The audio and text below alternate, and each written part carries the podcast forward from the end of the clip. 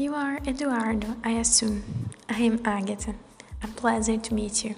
Yes, I'm Eduardo. It's good to meet you too.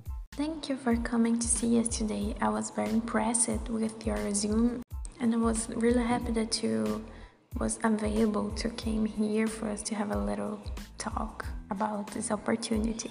Thank you. I'm really happy to hear that. So now how about I make you some questions so I can get to know you better, okay?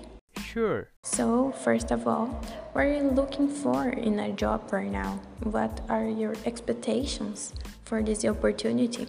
I'm looking for a job where I can work as part of a team and learn new things. Oh, that's really great.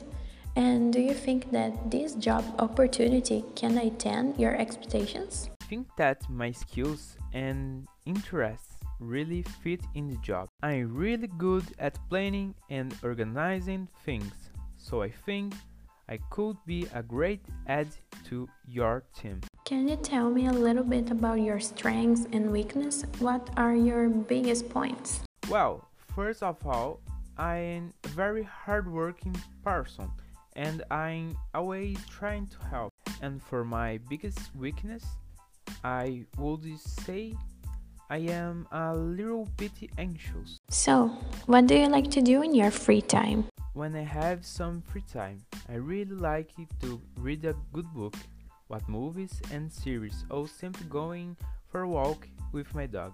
Really? I love reading too, and I also have three dogs, and they are absolute everything to me. So I totally understand you. Is there anything you would like to ask me about the job?